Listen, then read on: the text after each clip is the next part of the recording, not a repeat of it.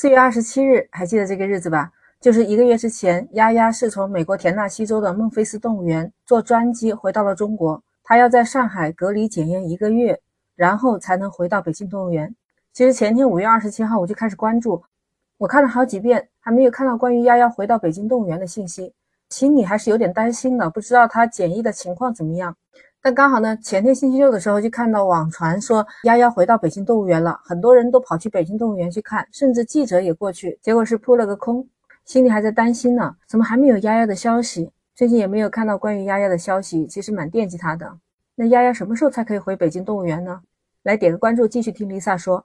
今天五月二十九日一大早我就发现，哎，有丫丫回到北京动物园的消息了，立马就过来告诉你了。今天早上我一大早就来发这个消息啊，丫丫昨天的应该说是在后半夜，丫丫被运送回了北京，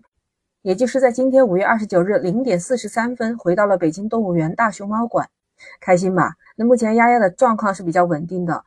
因为丫丫已经进入了老年，北京动物园说丫丫需要静养，而且还发生了这么多的环境改变，它还要适应一段时间，现在也不对外展出，也就是说我们现在去北京动物园是看不到丫丫的。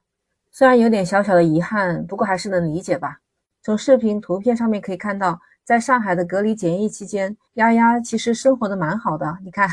很多人都说丫丫感觉养胖了一点。那其实也离不开北京动物园还有上海动物园提供了精心的饲养，还有全天二十四小时的兽医陪护。哎，对它的健康监测还有养护都做得非常好，真的是辛苦他们了。这一次是回到了丫丫出生的地方。北京动物园是准备了专门的饲养场馆，制定了有针对性的饲养护理，还有医疗保障，还有营养健康这些方案，并且安排的还是之前这些技术团队的人员继续照料它的生活。真的希望丫丫活泼可爱、健康快乐起来，过一个好的晚年吧，是吧？